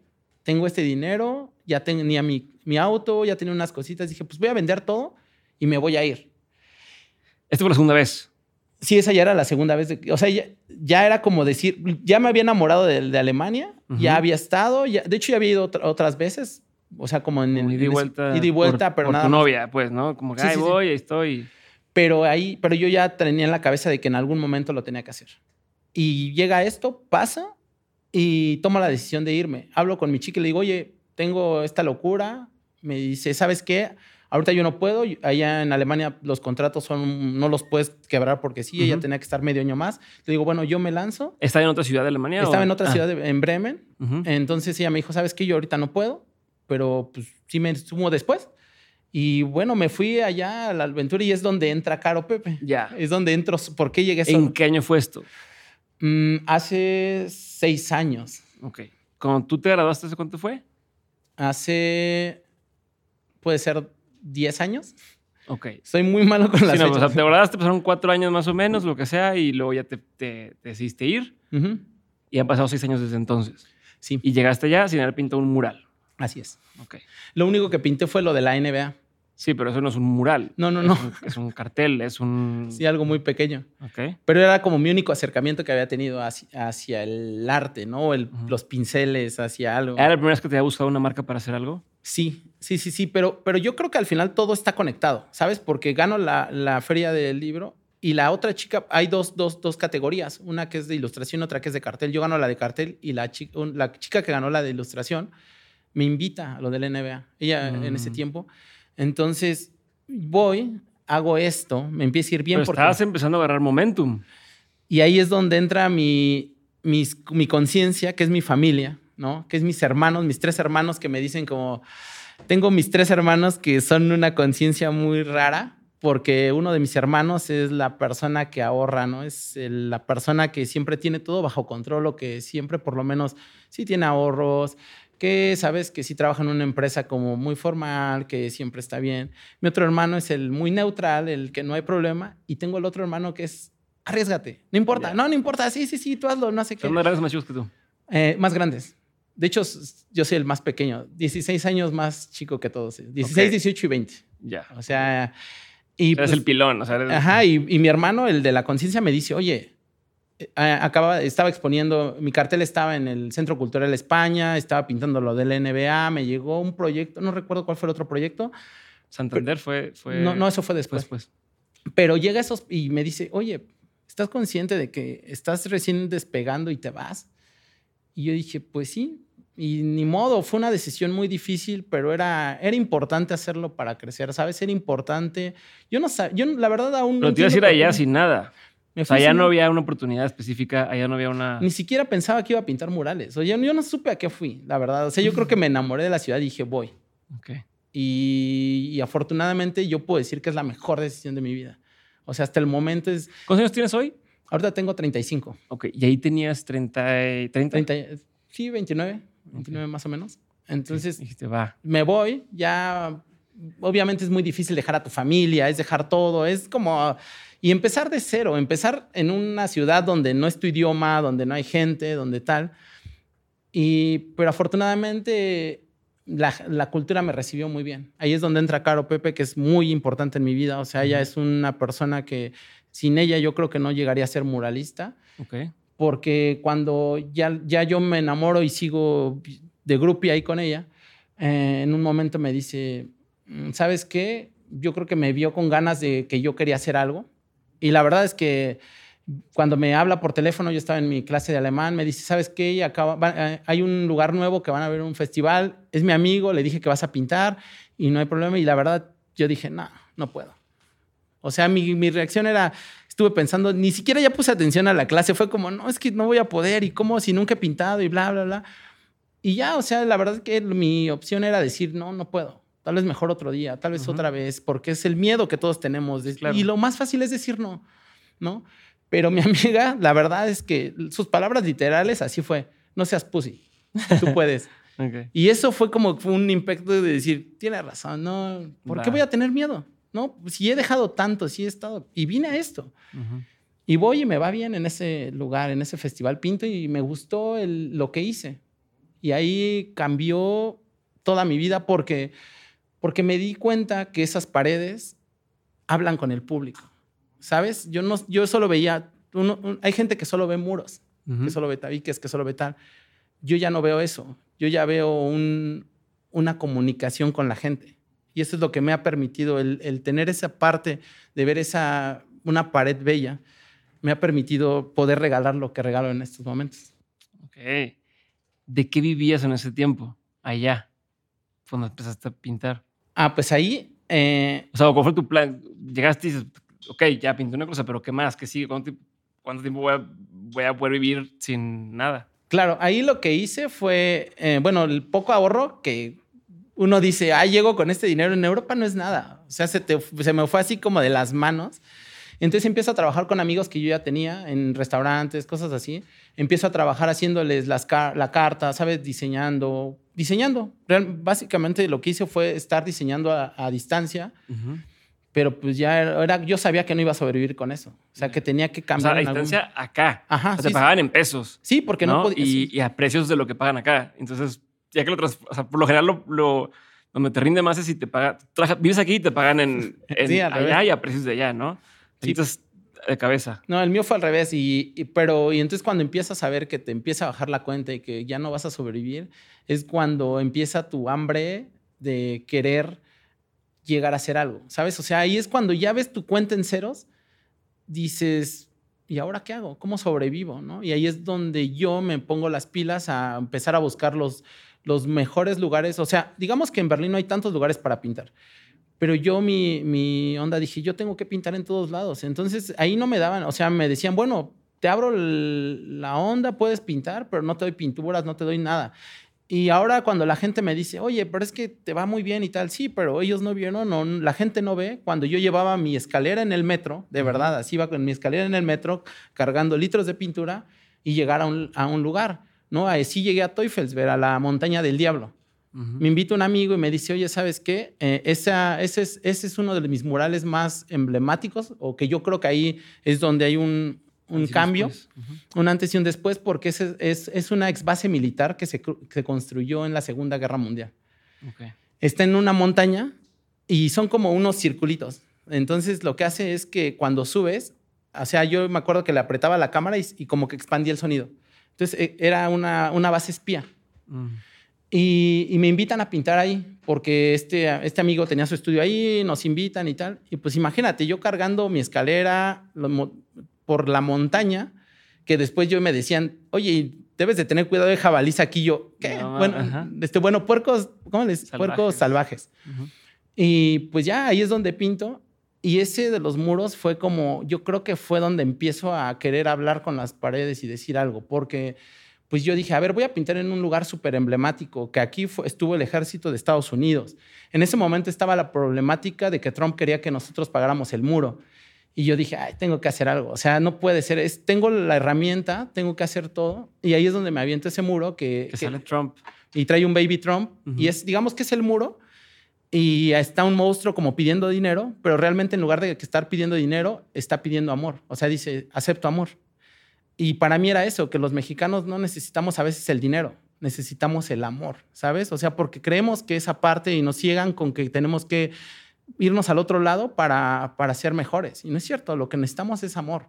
Es, es, tener esa parte, ¿no? El, que la gente y que la misma sociedad no nos haga un lado. ¿no? Eso creo que es importante. Entonces, para mí lo, lo pongo ahí y el otro monstruo trae un Baby Trump, obviamente como muy... Y, y creo que ahí es donde yo digo, hay estas, las paredes me deben de servir para comunicar algo, para expresar Es algo. un medio para comunicarte. Pues sí, es un medio y al final es porque, no sé, o sea, hace 100 años este, nace el muralismo mexicano y era por eso, ¿no? Nace el muralismo mexicano por querer, pues por mostrar lo que pasó, ¿no? Lo que la histo- nuestra historia, ¿no? Las- lo de la conquista, Sí. ¿no? La, Sí, para que toda la gente pudiera o no pudieran leer, pudieran entender qué estaba pasando. sí, ¿Qué nace, nace por el analfabetismo y dices, era una herramienta hermosa, ¿sabes? Era una, es una herramienta bellísima. Eh, y, y al final sátiras, ¿no? Que se hacían, caricaturas de lo que estaba pasando, de que la gente, hay, hay gente que tiene mucho dinero y hay gente que no tiene nada. Ujú. Y es donde empiezo a investigar un poquito más, me doy cuenta de, pues, un poco de la historia de México, el muralismo, todo, que, y me doy cuenta de que yo por eso respeto mucho y digo que no soy muralista, digo que soy un, un ilustrador a gran formato porque me parece que un muralista lo que hace es que cuenta una historia muy grande, cuentas muchas historias. Y yo no sé si cuento mucho, pero por lo menos intento dialogar, intento que la gente vea algo y que vea un mensaje siempre. Para mí el, el mural decorativo no me gusta, o sea, lo personal no me gusta. Para mí respeto a los artistas que hacen y que van y plasman algo y que mueven esos sentimientos con, con mensajes. Ya. O sea, tenemos el poder para hablar Ujú. y no hacerlo sería un poco ilógico. Pero a ver, haces este. ¿Y luego qué pasa? Gracias a ese es como cuando me contactan la gente de Santander. Ok. O sea, yo vengo a México, me invitan y, y me dicen, oye, ¿quieres hacer un mural? Cuando nos dicen, vamos a hacer un mural eh, X, de repente yo llego y me toca pintar en el Ángel de la Independencia, en un cajero que, y la verdad yo pensé, dije, ay, pues no- nos estaban pagando bien, la verdad. Eh, yo dije, bueno, voy a pintar, no sé, mucho. Y de repente llego y era un espacio súper pequeño que yo dije, ay, no, aquí no va a entrar lo que yo... Y pues mucha gente, la verdad no recuerdo cuántos artistas eran.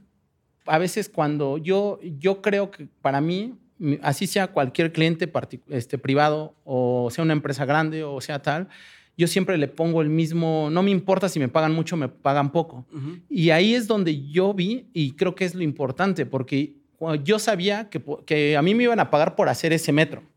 Pero yo dije no, y le pregunté a los organizadores, les digo, oye, mira, me gustaría pintar este, esta, este, esta parte, que yo sé que no se puede, pero se podría. Y me dijeron, me, me- es, es una chica que se llama Atentamente una Fresa, que ahora vive en Polonia justamente, y me dice, dale, no hay problema, este, si nos dicen algo, nosotros lo pagamos. Y lo hago. Y fíjate que, pues mucha gente, yo vi muchos artistas que yo conozco su estilo, pues yo, yo, uno se da cuenta que no le echas la, dices, ah, pues ya es Mm. dinero fácil, ¿no? Yo creo que muchos pensaron así. Lo que no sabían o lo que no nos habían dicho es que, que nos iban a dar un premio. Mm. Al mejor mural nos O iban sea, a dar un concurso. Pues no un concurso, sino era como nos pagaban y al que le iba a gustar le iban a dar un- algo. Nunca nos dijeron qué, nunca se sabía nada. Yo estoy pintando en Tabasco. es- ah, ahí es donde aparece y voy a Ciudad de Colores, que creo que ahí es otra de los lugares donde vuelve a marcar mi carrera, porque es un proyecto que es quiere eh, es la- el lugar más problemático de Tabasco, que se Ah, llama pero, espera, me Gaviota. estás revolviendo porque esto qué tiene que ver con... Ahorita te, Ok, te- te voy a contar. Ajá. Porque cuando yo estoy en Tabasco, es cuando recibo la llamada ¿Y de la Tabasco, el- el- ¿era qué? ¿Ciudad de los Colores? Era Ciudad de, un- Ciudad de Colores. Ciudad de Colores era eh, una zona conflictiva, dices. Eh, sí, es, es, es, es el lugar más conflictivo de Tabasco. Entonces, una, una chica que se llama Lupita Vidal intenta recuperar esa parte porque ahí tiene ella su cevichería. Ella creció ahí. Ya. Y ella. Es la de los niños que te llevan a pintar. Ajá, claro. Y entonces ahí es, sabes que ahí pasan muchas cosas. Pero bueno, cuando estoy, ahorita te cuento todo eso si quieres dime y te regresamos a esta parte. Explícame eso que pasó ahí. en, en Tabasco. Ujú, ujú. Ah, pues. Yo me voy a acordar del otro. date. Bueno, pero entonces voy hacia. Bueno, luego te cuento. el- está bueno porque dejamos la sorpresa al final. Eh, pues voy con los chicos, llego y yo les hago playeras, ¿no? Yo sabía que había mucho, mucha, pues mucha drogadicción, mucho vicio, ¿sabes? Eran niños que ellos no tienen la culpa de haber nacido ahí. Les llevo playeras y, yo desde el momento que empiezo a repartir las playeras veo la onda, ¿sabes? Porque yo les dije, mira, yo traje estas playeras porque yo ya sabía que estos chicos ya habían pintado tres muralistas antes y ellos ya apoyaban, ya sabían cómo pintar. Entonces yo cuando veo esas imágenes, yo dije, pues les voy a llevar una playera para que no se manchen su ropa y tal. Pues no quisieron pintar con la playera porque era una playera nueva. Sí. No, o sea, ellos salían con su... Y les digo, no, pero es que yo les traje... No, no, no, pero es que esto es nuevo, ¿sabes? O sea, esto es lo que algo que y, algo que me impactó mucho en ese proyecto es porque sí fue la primera vez que pinté algo monumental. O sea, ya ese me parece que eran unos 13, 13 metros con andamio. Fue la primera vez que me aventé a hacer algo grande, que con mucho miedo, obviamente, porque nunca lo había hecho. Yo veo ahora muchos errores, todo lo que pasó.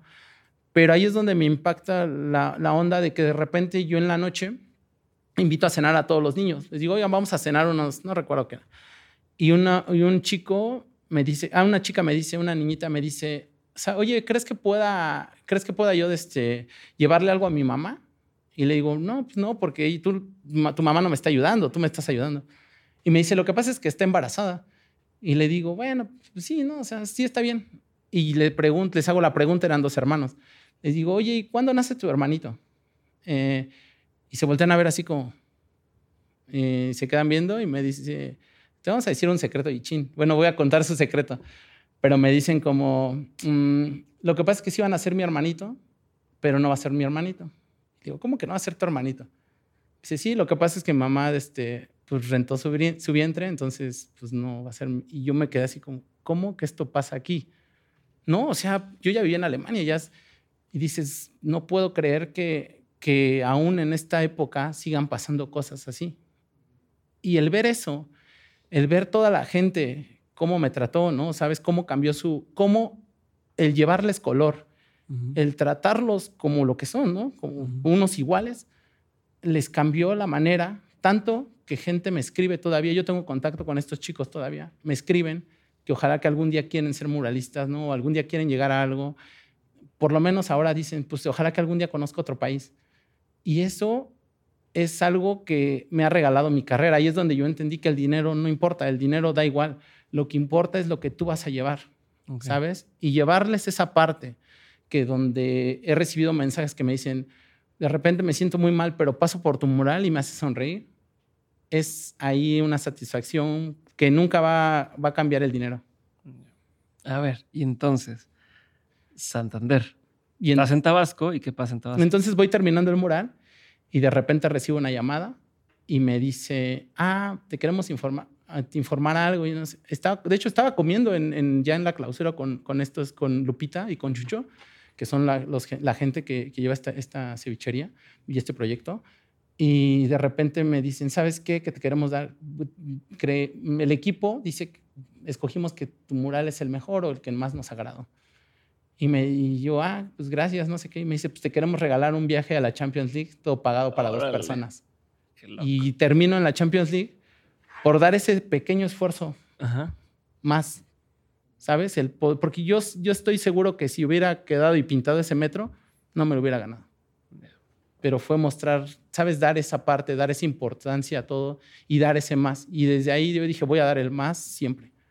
Ok. Y a ver, entonces, estábamos hablando de qué pasó después de que pintaste eh, la montaña del diablo, ¿no? Así se llama.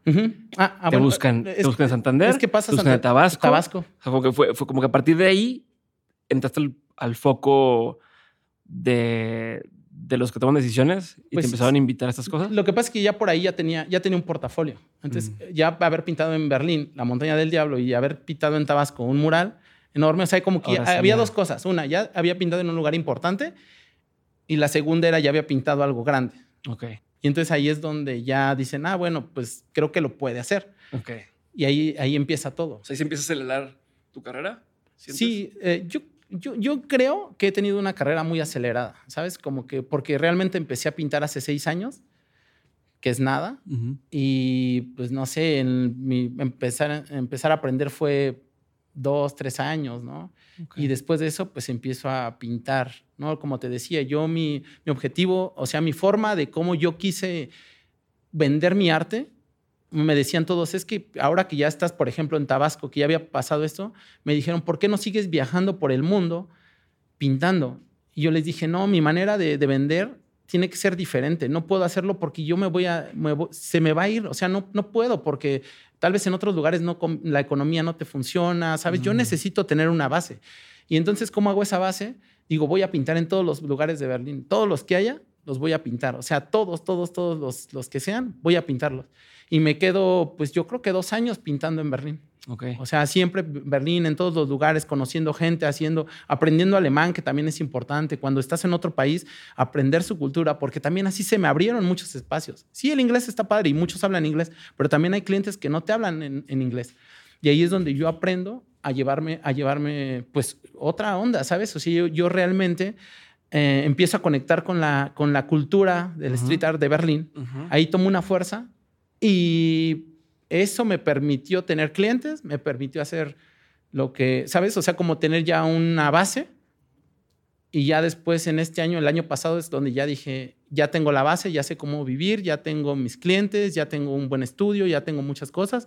Ahora sí vamos a... O sea, el año pasado lograste ya poder vivir de estar haciendo arte. No, ya vivía, pero yo quería tener un buen, ¿sabes? Una base, una buena base de decir, ya no me voy a preocupar por lo menos del dinero de pagar mis rentas. ¿No? ¿Y de qué voy a comer? Bueno, de comer más o menos, porque si viajo, pues me van a dar de comer. Pero por lo menos decir pagar mi, renta del estudio y pagar la renta de la casa. Ok. Entonces ahí es como que ya cuando dije, bueno, ahora sí es momento, y afortunadamente es donde aparecen esos proyectos. ¿Cómo te fuiste haciendo de clientes?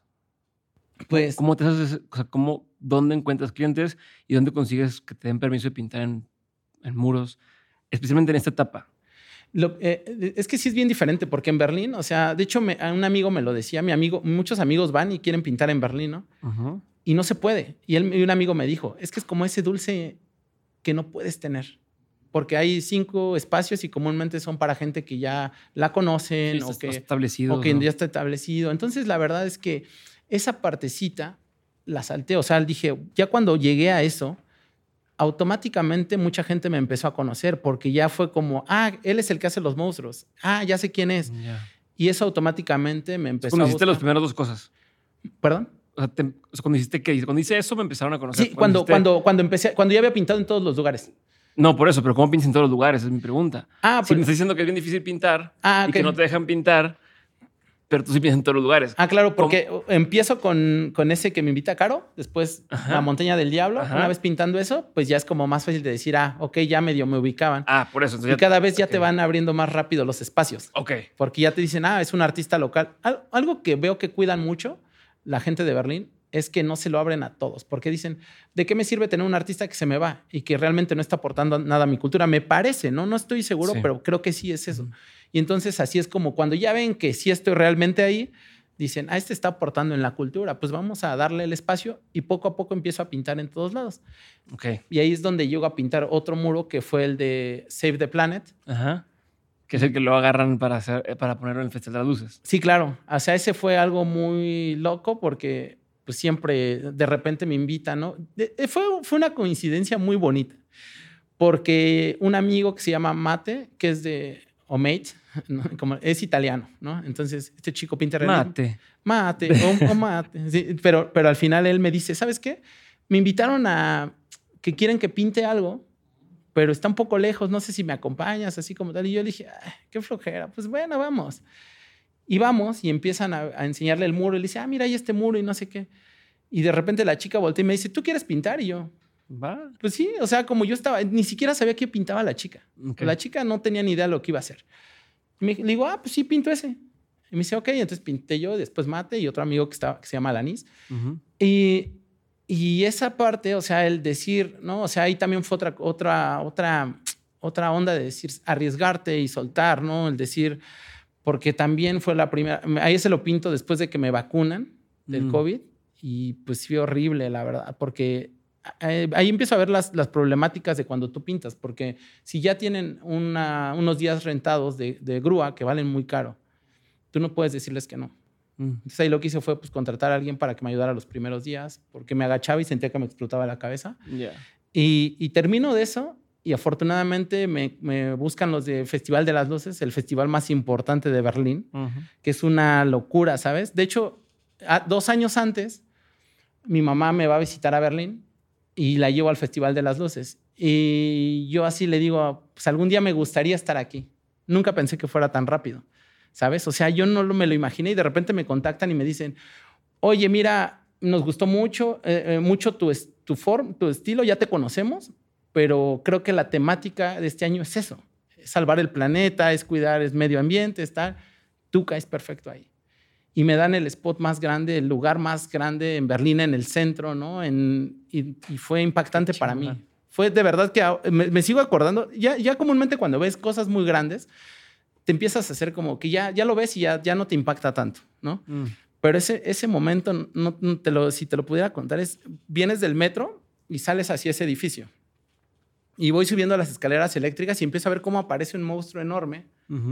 Y fue así como ganas de llorar, de decir, claro. lo estoy logrando. O sea, ahí fue donde dije, ahí, ese, ese momento fue el que me dijo, es momento de que ya salgas de aquí. Ya está, ya, ya fue, ya estuvo, ¿sabes? Porque llega ahí miles de gente, ese espacio era el mejor espacio que había. Eh, miles de personas me contactaron, ya como que ahí fue el decir, aquí ya terminamos, ya terminamos esa partecita. Y, pero de verdad es como que digo, este festival es impactante, o sea, es, es como lo mejor, ¿sabes? O sea, no hay, no hay algo más arriba. ¿Quién estás cuando viste, o sea, cuando llegaste ahí? Mm. ¿Ibas solo? cuando sales, dices, sales del metro y lo primero que ves es esto. Sí, iba solo, iba llegando solo, de hecho. Me estaban esperando gente, pero, pero yo iba llegando solo. Y sí, de verdad fue algo que me impactó. Y, y, sí, o sea, mi pensamiento fue, qué padre que todo lo que se me vinieron a la cabeza muchas cosas, ¿no? Mi mamá, mi familia, yo dije, todo esto que abandoné, todos estos amigos que he dejado, todas esas personas que les he fallado en algún momento, ¿no? De no estar ahí, el, el dejar todo, ¿no? El tener que vender, el a veces el, el, hasta porque mucha gente me necesitó en muchos lugares y yo no estaba con esas personas. Mm. Eso fue decir, todo esto, todo eso que dejé valió la pena y llegué a algo que no me imaginé. Simplemente me dejé que la vida me dejara fluir. ¿Tu novia qué te dice esto? O sea, ¿vivió todo ese proceso? Sí, claro. Pues es, es, es, como extraño, ¿no? Porque me ve, o sea, es como muy, muy, yo digo que pasa muy rápido, que nos ha pasado tan rápido que a veces no lo alcanzamos a, a digerir, ¿sabes? O sea, ahorita, por ejemplo, pues yo, yo este medio año me la pasé viajando a muchos lados, entonces casi no estuve en la casa. Entonces ahorita regreso a la casa recién después de medio año, siete, meses. O sea, bueno, de estar, voy a estar más tiempo. Entonces yo creo que ahí es donde me va a llegar el impacto de qué, qué pasó, ¿no? ¿Qué pasó? ¿Por qué en algún momento llegué a Rumania y me estaban esperando 30 personas con carteles gritando mi nombre y fue como, ¿qué pasó? ¿En qué momento pasó este, este sueño? Estoy viviendo un sueño, me parece. ¿Como el, como de Argentina en su momento? Sí, claro. Pero ahora como que se está alargando más. Qué chingón. Qué chingón. Tu mamá, o sea, ahora que ve lo que estás haciendo, porque yo sé que, que tu papá era pintor de brocha gorda, ¿no? Como dices. Eh, y tu mamá hoy ve que también haces paredes, pero desde otro ángulo. ¿Qué, es, qué te ha dicho? ¿Qué piensa? Tus hermanos que te dijeron, el que, los que no te dijeron aviéntate, sino los que te dijeron, güey, ¿Qué han dicho ahora? ¿Cómo los ves? Pues no, no lo dicen directo, pero pues lo presumen, ¿no? O sea, yo ya sé, o sea, mi mamá, cuando salgo en el periódico y eso, porque me han, es mi mamá es la primera, y es que mi hijo salió y yo cuando me dice, o sea, ya ahora que llego y camino con mi mamá, me dice, ay, ya te quería conocer porque mi mamá nos habla mucho de ti. Y ahora de repente gente que, eh, que yo no sabía, pues ya me conoce como papachango, ya dejé de ser eso. Yo no sabía que me seguían, que estaban muy atentos. Entonces, me da mucho gusto que la gente se sienta orgullosa de lo que estoy haciendo. ¿No? O sea, eso es como algo muy bonito que dices, pues la gente se siente, o sea, porque también me parece que se, se reflejan en esa parte de decir, tú eres, tú, tú eres una persona que viviste con nosotros, que creciste con nosotros, ¿no? Que tal vez no tienes la economía, que vienes de un barrio, que vienes de, de lugares tal vez marginados, ¿no? De cosas que, ¿no? Y que ahora que estés allá, eso nos quiere dar, nos, yo siento que les doy un poco de esperanza de decir que sí se puede, sí se puede llegar, ¿sabes? No hay manera de que no. Esa es la esencia, esa es esa parte de decir no perder de dónde vienes, Porque gracias a eso de donde vienes es lo que yo creo que esa es la esencia que me ha llegado a crecer. El no, el no ser diferente, el siempre, así como me ves ahorita, soy siempre y no me importa si tienen dinero o no tienen dinero. Para mí mi arte es para todas las personas. ¿Sabes? A ver, ¿y a dónde quieres llegar? ¿A dónde quieres llegar? ¿A dónde quieres llevar? O sea, ¿cuál es tu siguiente gran paso? Pues... O tu siguiente ambición, ¿no? Dices, ah, ok, ya, ya, estoy cumpliendo cosas que nunca imaginé que iba a cumplir. ¿Qué haces con todo esto? Bueno, pues mi ambición es seguir pintando por el mundo. O sea, yo creo que falta mucho, muchos, me faltan muchos países por, por llevar esa, esa nueva o esa esperanza, esa imaginación, esa llevarles esos monstruos que los hagan imaginar de nuevo. ¿Sabes? O sea, el, el, compartirles eso con lo que yo crecí, el decir esa, porque luego me preguntan que por qué pinto monstruos, ¿no? O por qué pinto esas cosas.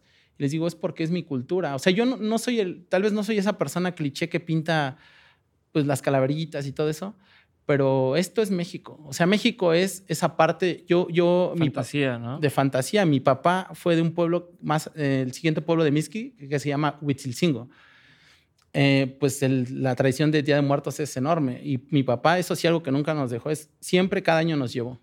Y eso, yo el tener esos olores, esas cosas que en la cabeza, ¿no? Los alebrijes, todo lo que tiene la cultura mexicana, lo he transformado en algo pues, mío, simplemente. No es que sea diferente, no es que tenga que pintar el Día de Muertos siempre, pero es algo que lo he transformado, que esa imaginación, esas cosas que nos regaló o que nos regala México, yo las transformo en un arte propio.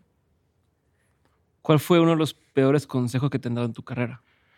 Mm, yo creo que deja de, deja de creer en monstruos. ¿Sí? Sí, claro. O sea, o alguna vez me han, me han, sí me han dicho que ya no debería de, de pintar monstruos. Pero imagínate, si hubiera dejado que es, en ese momento me dijeran o hacerles caso, no hubiera vivido nada de esto. ¿Cuál ha sido uno de los mejores consejos que te han dado? Pues de mi familia, por supuesto, es el arriesgate y el cree en ti mismo. Esos son los mejores consejos. ¿Qué es un consejo que tú antes dabas como un buen consejo y que ya no darías? Mm. Ay, eso es difícil, difícil la pregunta porque porque la verdad es que, mi, o sea, yo, yo siempre digo que se arriesguen, yo siempre digo que tal, pero también a la vez podría ser un mal consejo, porque no a todos les sale bien las cosas, ¿no?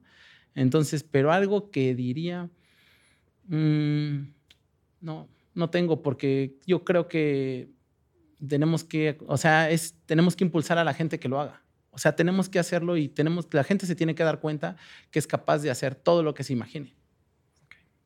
¿Qué opinión tienes que poca gente comparte contigo? Lo mismo. Yo creo que es lo mismo el que piensan a veces cuando les digo que no hay nada imposible o que no hay, no hay algo que deberíamos de que deberían de creer que pueden hacerlo, ¿no? Como eso de los Caligaris, ¿no? Esas partes de decir, quiero llegar a Alemania, quiero llegar a esto. Se los platiqué durante todo el proceso, esto he platicado con mucha gente y mucha gente me ha dicho, esto es imposible. Y entonces eso sería algo que yo creo que mucha gente no comparte, pero que espero que pronto compartan. ¿Qué es algo que la gente no sabe de ti y que si supiera le sorprendería? Mm, que soy tímido y que soy, este, sabes, que no creo tanto, o sea, ¿cómo, cómo decirlo? Que, que, dudo mucho de mí, mm. sabes, que a veces también no soy tan esa persona alegre que, o sea, a veces es bien difícil como artista tú querer compartir cosas bonitas cuando tú no estás bien, ¿no? O sea, cuando tú no estás feliz, ¿no? En pandemia pasaron muchas cosas que tú, depresión o no sé qué, y de repente tú tienes que seguir compartiendo cosas bellas. Entonces, lo, yo creo que si la gente supiera que yo no soy esa persona que, no soy, o sea, soy papachango, me ven así como tal, pero por otro lado, Yair a veces me dice, eh, ay, deberías de pensarlo dos veces, deberías de hacer tal, pero Papachango sabe que no, que Papachango ha entendido que no, que tenemos que seguir siempre adelante. ¿Qué te preocupa en ese sentido? ¿Qué, eh, ¿qué cosas te, te, hacen sentirte abrumado? Pues yo creo que el no comunicar lo que yo quiero comunicar, ¿sabes? El que se, se vaya por otro lado el mensaje, el que la gente, ¿sabes? El que, o el que a veces que se vuelva tan comercial, por ejemplo, algo que me puede llegar a abrumar es que se vuelva mi, trabajo tan comercial que ya no pueda disfrutarlo gente del barrio, gente que lo necesita, gente que tal, ¿sabes? Yo creo que eso es algo que me llegaría a abrumar un poco de decir, ¿cómo hago para que todos podamos, que sea un arte para todos? Ok. Eh, es que me quedé pensando con lo que dijiste. ¿Cómo se llama este artista que pinta flores?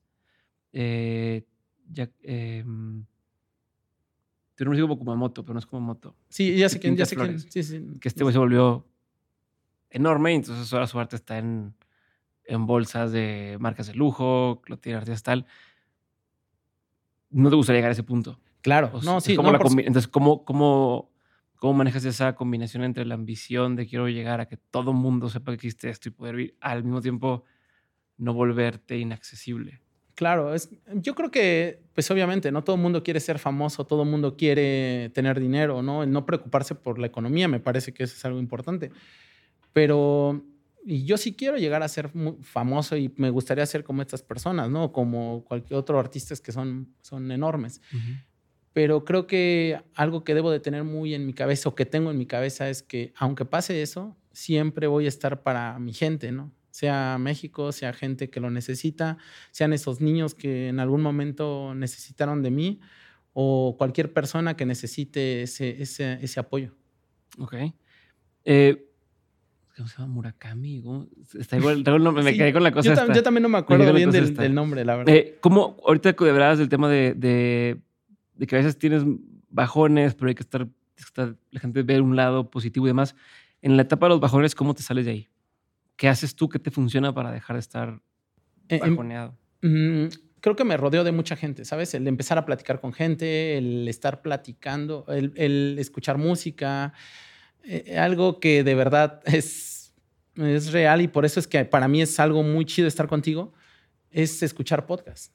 Porque yo estoy en otra parte del mundo y el escuchar que tú hablas, ¿no? Que habla otra gente y que es como, como que nos llevas la cultura a otros lados y es como sentirte, ah, ok, escuché algo de mí y eso, el general, el que te lleven un poquito de, de México, te- me- siento que eso me apoya mucho a volver. Entonces lo que hago es hablar con mis amigos, platicar, a veces dibujar, porque también dibujando sacas la frustración y después empieza a fluir algo bonito. Entonces ok. eso es parte del proceso. Eh, libro, película, documental, serie, cualquiera de estos, no tienen que ser todos, pero que haya marcado un antes y un después en tu vida. Mm, yo creo que el libro de la vida, el, Ujú, el- la película, porque es de un mexicano. o sea, Book of cuando- Life. Ajá, Book of Life. De Jorge Gutiérrez. Jorge Gutiérrez, es un chingón ese güey. O sea, yo la verdad es que lo admiro y veo, vi todo lo que hizo y cómo lo hicieron, ¿no? Eh, me parece que fue el productor Guillermo del Toro. Sí. Y el ver que con es, una, él puso de decir, los mexicanos podemos, ¿sabes? Y no hay tanto presupuesto y hacemos una fregonería. Y las ideas, ¿no? Eso me parece que es algo que, que me impactó en su momento y decir, wow, es cómo llega la gente a, a ser tan chingona. Ok.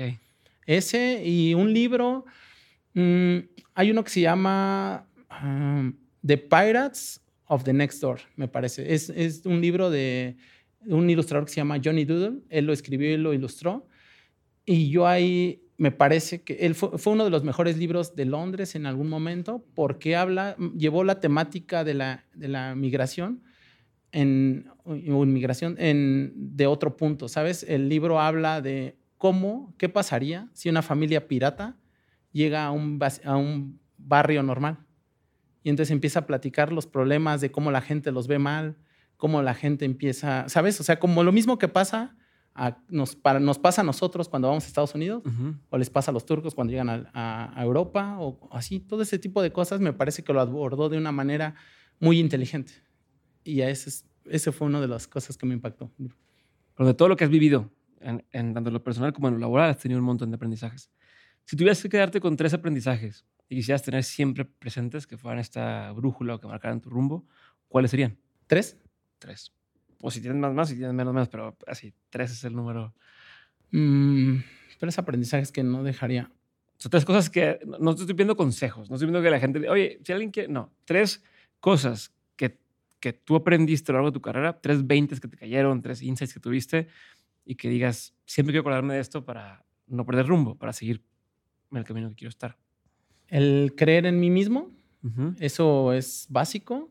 El otro es ¿Cuál sería el otro? Pero ¿cómo crees en ti mismo? Si te me dices que dudas mucho. ¿Cómo, para ti, ¿cómo ha sido ese proceso? Es que fue luchar, fue luchar. es, esa vez la parte de por qué nace Papachango. Papachango nace porque, porque yo busco, Yair busca un alter ego para poder decir lo que quiere. Ah. Y en, el camino me di cuenta de que no era ni uno ni otro, sino tenía que hacer uno mismo. Y entonces ahora ya creo en mí. Aunque lo dude, siempre sé que voy a hacer lo que yo quiero hacer. Entonces esa es como una parte. Otra de las aprendizajes es ser humilde, ser humilde con la gente. Y el último, yo creo que más importante, es ser agradecido con lo que tienes. Porque, pues, eh, por ejemplo, eh, lo que comentabas de mi papá, que fue un, este, pues él, gracias a mi papá que pintaba casas, yo llego a ser todo lo que soy. Pero en la conferencia me subo con mis pantalones pintados, me subo a decir que una, quiero que me vean como soy, no me subo, me subo pintado, porque así eso es lo que soy, esa es mi esencia, y eso es Yair, no, no es una camisa bonita, no es nada, eso soy tal cual, me ven la gente. Pero la otra cosa es, me subo por eso para agradecerle a mi papá y decirle gracias, que, que a mí, cuando yo estaba pequeño, me daba pena, eh, me daba pena salir con sus, y que mi papá tuviera los pantalones pintados. Y sabes que ahora es un agradecimiento de decir, gracias a esos pantalones pintados, soy lo que soy y he podido llegar a todos. Entonces es, el ser agradecidos con la gente. Gracias, Jair. Gracias a ti.